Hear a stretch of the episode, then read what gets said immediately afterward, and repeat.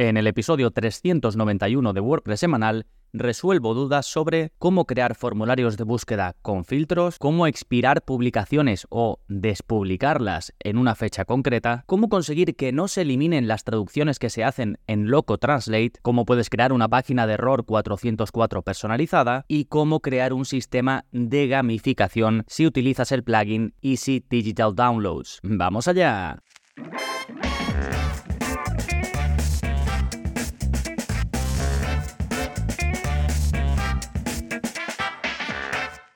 Hola, hola, soy Gonzalo Navarro y bienvenidos al episodio 391 de WordPress Semanal, el podcast en el que aprendes a crear y gestionar tus propias webs con WordPress en profundidad. Y como ves, hoy te traigo un episodio de preguntas y respuestas bastante variado y en el que vamos a entrar de lleno en un momentito, pero antes, como siempre, vamos a hablar de las novedades. ¿Qué está pasando en gonzalonavarro.es esta semana? Pues por un lado tenéis nuevo vídeo de la zona código disponible y en él os enseño a crear textos con degradado. Esto es algo que alguno de vosotros me habéis sugerido también hace poco recibí una pregunta por soporte de una suscriptora que mm, le pidió consejo a ChatGPT sobre cómo hacer esto, pero tenía algunos problemas a la hora de implementarlo. Y bueno, como es un vídeo que tenía ya en cartera preparado, he decidido adelantarlo porque he visto que hay bastante interés al respecto. Así que ya lo tenéis disponible en la sección de código de gonzalonavarro.es. En esta misma línea, aún no he sacado, eh, no he publicado un correo para avisaros a todos, pero ya tenéis disponible la mega guía de CSS práctico en WordPress. Básicamente es una recopilación de todos los vídeos y cursos que hay publicados sobre el uso de CSS, pero ordenados. Además tenéis un buscador, además si vais completando los vídeos o los cursos os aparecerá el contenido como ya visto, ¿no? En todo el índice de todos los contenidos, pues os aparece un tick para que sepáis lo que habéis visto y lo que no habéis visto y está ordenado pues por las bases del CSS, cómo modificar el propio WordPress con CSS, cómo crear cosas desde cero con CSS, CSS aplicado a imágenes y a vídeos, CSS en el editor de bloques de WordPress, antiguamente conocido o también conocido como Gutenberg, cómo crear efectos y animaciones con CSS,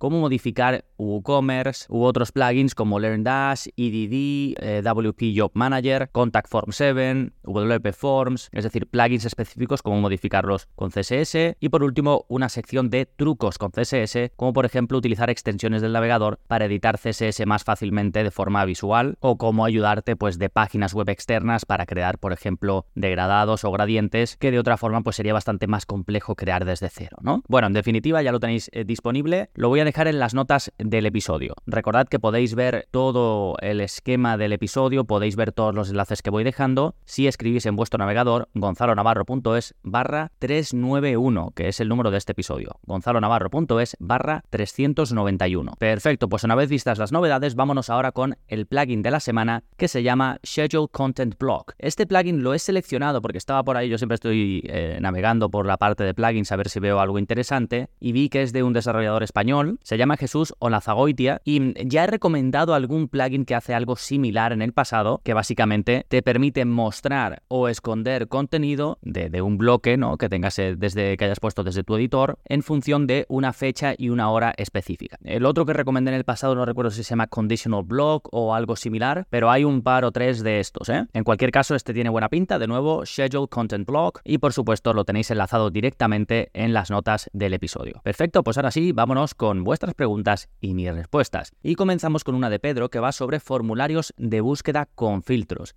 Me dice, muy buenos días Gonzalo, tengo una pregunta rápida. ¿En alguno de tus cursos o zona código se explica cómo hacer un formulario de búsqueda con filtros? Estilo categoría, subcategoría. Gracias. Bueno, eh, sí, cuando me preguntó Pedro, yo creo que no tenía todavía yo el curso publicado de WP Grid Builder, que es básicamente el plugin que yo utilizo para tener en la parte de cursos y en la parte de zona código toda esa relación de contenidos que veis y la posibilidad de filtrar, de buscar y demás. Si quieres tener control no solo sobre los filtros y la búsqueda, sino también sobre la parte que estás filtrando o la parte en la que estás buscando, es decir, cómo se van a ver esos contenidos, a lo mejor de primeras si los vas a ver pues en tres columnas, con una mm, digamos tarjeta, con un estilo específico que tú quieras diseñar a medida, o si lo quieres ver em, estilo móvil o Netflix donde se van pasando los contenidos de forma lateral. De hecho, yo por ejemplo en la página de inicio los muestro así y en las páginas propias de los cursos o en las páginas propias de la zona código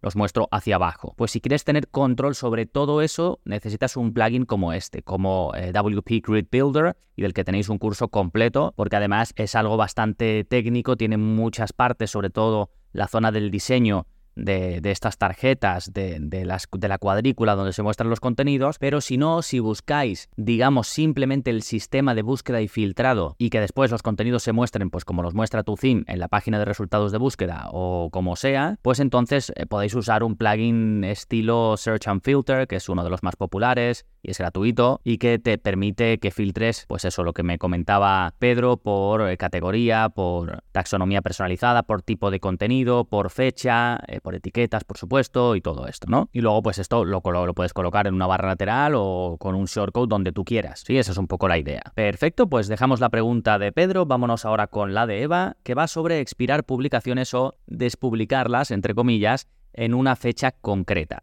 Me dice, hola Gonzalo, necesito que algunos contenidos que publique dejen de estar publicados 24 horas después. ¿Puede hacerse? Pues aquí un poco lo mismo. Estoy rescatando preguntas de, mm, de hace tiempo porque yo las voy eh, etiquetando y claro, como tengo tantas, pues empiezo por las últimas. Y yo creo que en el momento en el que me preguntó Eva, no existía un plugin que ahora es súper popular que se llama Publish Press Future. Esto de, de Publish Press tienen un montón de plugins, bueno, no si un montón, pero varios, relacionados con el control de las publicaciones y este en concreto que está activo en 100.000 webs con WordPress, fijaos, pues te permite varias cosas. Por ejemplo, hacer cambios automáticos en posts, en páginas o cualquier otro tipo de contenido en función de una fecha específica. O cambiarle el estado, es decir, que en una fecha específica ese contenido se elimine o se ponga en borrador, en cuyo caso dejaría de estar publicado. Pero es que también te permite pues añadirle automáticamente una categoría pasado un tiempo y un montón de cambios, ¿no? Está un poco enfocado a eso, a decidir en una fecha concreta del futuro algo, un cambio que va a sufrir ese contenido. Seguramente haya recomendado este plugin en la sección de, de, plugins de la semana porque ya digo es bastante popular y es muy interesante lo que ofrece. Voy a ir dejando todo lo que comento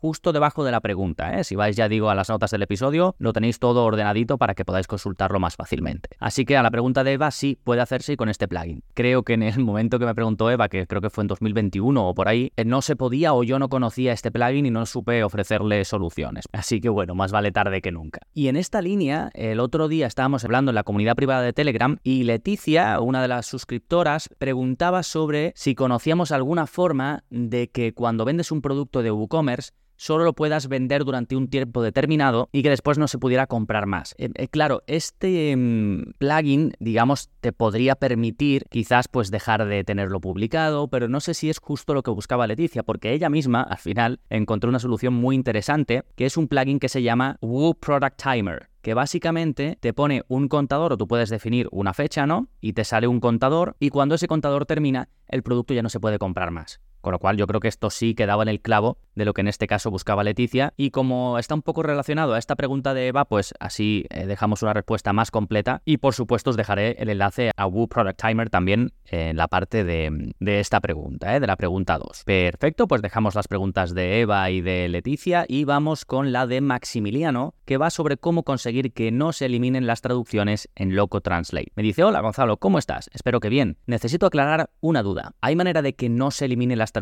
de Loco Translate al actualizar WordPress. Estoy editando las traducciones de WordPress mismo, no un tema ni un plugin. Espero que se entienda. Gracias. Eh, se entiende, sí. A ver, para los que no lo sepáis, Loco Translate es un plugin que además cubro en la eh, clase 8, si no me equivoco, del curso de WordPress intermedio, que está súper bien, porque te permite modificar o traducir cualquier texto que traiga de base un plugin, un theme o el propio WordPress. Es decir, cualquier cadena de texto, cualquier eh, texto que se arroje, que tú veas tanto en la parte de administración como en la parte frontal y que tú sepas que está creado por un determinado plugin, un determinado theme o que esté dentro del propio WordPress, tú lo puedes modificar, ¿sí? No solo traducir, que muchos plugins o themes están en inglés y los queremos traducir, ya sea sus opciones para poder entenderlo mejor o que un cliente las entienda mejor, o lo que arrojan en la parte frontal. Imagínate un plugin de venta que en el botón de pago pone Pay Now y tú quieres que ponga Paga ahora. Pues si no te ofrece la opción en sus ajustes ese plugin, con este de Loco Translate puedes editar esas cadenas de texto y hacer que se vean en el idioma que tú quieras y puedes poner paga ahora o puedes poner hasta luego, puedes poner lo que quieras. Sí, bueno, el caso ocurre mucho que mm, eh, nos ponemos a utilizar este plugin de traducción o de modificación de cadenas de texto y vemos que cuando actualizamos el plugin que hemos modificado, el texto que habíamos eh, cambiado o traducido o lo que sea, vuelve a su origen. Lo mismo si intentas eh, modificar alguna cadena del propio WordPress. ¿Por qué? Porque ahí es, lo que estás haciendo es traducir el archivo original. Si tú traduces el archivo original, cuando la web se actualice o cuando ese plugin o theme o WordPress se actualice, esos archivos se reemplazan con lo cual lo que hubieras hecho se ha perdido. La única forma de mantenerlo sí o sí, por ejemplo en el caso de Maximiliano, sería crear un nuevo idioma que vuelves a elegir español, ¿no? Maximiliano en este caso, pues su web está en español y el idioma que le aparece en WordPress es español. Pues en lugar de traducir ese idioma ya generado, creas un nuevo idioma le dices que va a ser español también. Y luego hay una opción que se llama localización, que es para las traducciones, es donde se van a guardar las traducciones, y ahí tienes que elegir personalizado. ¿Por qué? Porque te la va a guardar dentro del propio Loco Translate, de modo que, aunque se actualice WordPress, a ti te da igual porque tú tienes esa traducción guardada de forma personalizada. ¿De acuerdo? Esto ocurre mucho y no solo en el caso de Maximiliano que está traduciendo WordPress, sino mucha gente que traduce plugins o themes. Sí, así que esa es la solución. Yo lo explico ¿eh? en la clase 8 que os dejo enlazada del curso de WordPress intermedio. Explico cómo traducir o cómo modificar los textos de cualquier plugin theme o el propio WordPress. Perfecto, pues dejamos esta pregunta, nos vamos con la cuarta de Ana, que va sobre cómo crear una página de error 404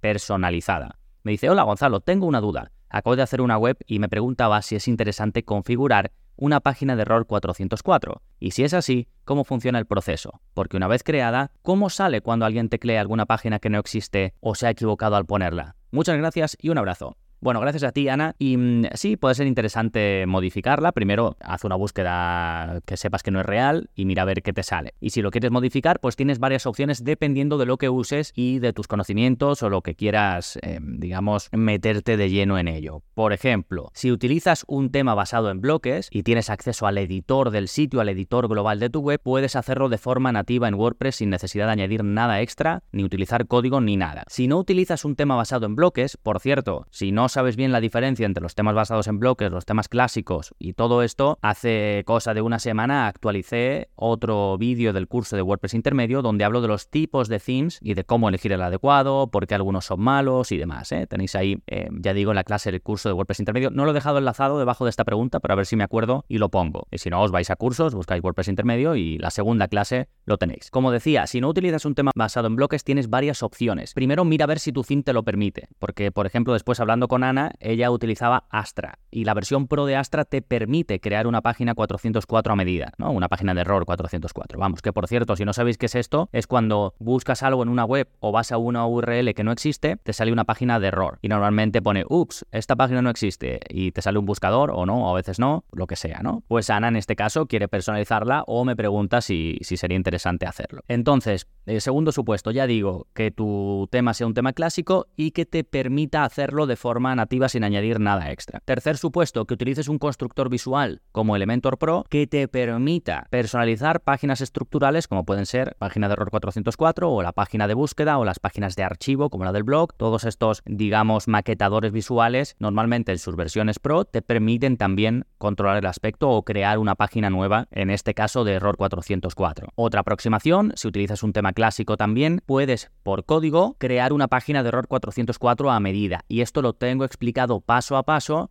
en un vídeo de la zona código, que os voy a dejar enlazado. Y otra opción es utilizar algún plugin enfocado a esto. Os iba a recomendar uno que era el que yo recomendaba antes, que de hecho está activo en unas 100.000 webs con WordPress, pero he ido a la página y tienen un mensaje de que a partir de no sé qué mes, ya desde ya, vamos, desde hace unos meses, ni lo mantienen, ni lo van a actualizar, ni le dan soporte. El plugin sigue funcionando de momento, pero puede que deje de hacerlo, porque ya digo, no, no lo van a mantener, entonces no os lo quiero recomendar. He visto que hay algún otro, pero no veo que tenga buen rendimiento así que no he encontrado una solución así en forma de plugin, digamos que sustituya a este que os digo. De todas formas, si lo queréis buscar, os vais a la parte de plugins de WordPress, ponéis 404 page, eh, es decir, 404 page, y os van a salir varios plugins, algunos para hacer redirecciones y otros para diseñar la página de error 404 y ya investigáis vosotros mismos si os merece la pena o no usar algún plugin del estilo. Sí, yo de momento debajo de esta pregunta os dejo el enlace al curso de Full Site Editing para que podáis, si utilizáis un tema basado en bloques, modificar esa página os dejo el enlace al vídeo sobre cómo crear una página de error 404 por código. No os he dejado el enlace, pero también tenéis un curso de Elementor Pro, si usáis Elementor Pro, así que más o menos lo tendríais eh, todas las opciones eh, cubiertas. Y si no, me preguntáis por el soporte, vuestro caso específico, y os aconsejo. ¿eh? Perfecto, pues vámonos con la quinta y última pregunta que es de Fran y que va sobre la gamificación cuando se usa el plugin EDD. Me dice, hola, quizás esta consulta sea un poco grande, pero a lo mejor puedes ayudarme. Tengo una tienda de música online para profes de fitness, zumba y esas cosas. Es mi proyecto personal que tengo aparte de mis clientes de diseño y de web. Como es mi proyecto personal, es el que más tengo dejado, pero el que mejor me funciona paradójicamente, así que siento que es el momento de darle una vuelta y dedicarme más a él. Está hecho con EDD, ya que son descargas digitales, pero creo que sería bueno darle un poco de gamificación, es decir, darle a la gente puntos o beneficios a la hora de comprar a cambio de que acumulen compras o hagan tareas, como compartir vídeos en redes, promocionarme o cosas así. He estado mirando extras de EDD y hay muy pocas cosas, y me replanteo si pasarme a WooCommerce que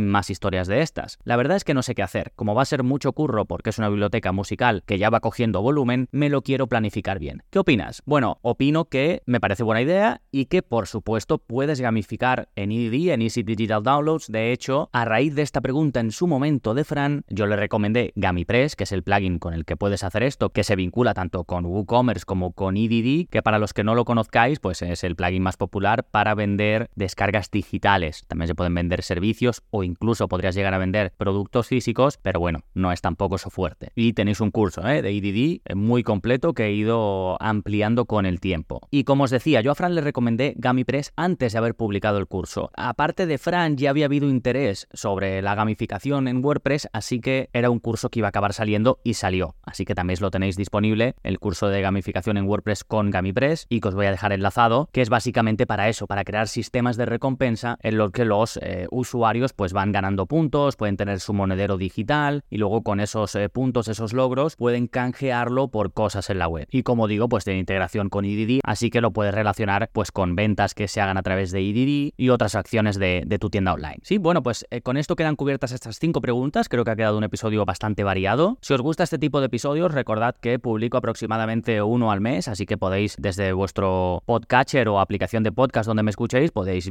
ir viendo los QA. Suelo poner QA en cada uno, o sea que los podéis distinguir fácilmente. Y recordad que tenéis todos los enlaces relevantes debajo de cada pregunta. Solo tenéis que ir a gonzalonavarro.es barra 391 y ahí lo tenéis todo ordenadito y a vuestra disposición. Y por último, recordarte que cuando estés preparado para dar el siguiente nivel, puedes apuntarte en gonzalonavarro.es a la membresía, donde aprendes a crear y gestionar páginas web desde cero hasta profesional, gracias a los más de 75 cursos publicados, los más de 300 vídeos de la zona código y por supuesto el soporte y la comunidad privada en Telegram, donde puedes interactuar con gente o que está en tu misma posición o que ya ha pasado por ahí o que están un paso por detrás y quizás puedas ayudarles. Todo ello, toda la info para apuntarte en gonzalonavarro.es. Nada más por este episodio, nos seguimos escuchando. Adiós.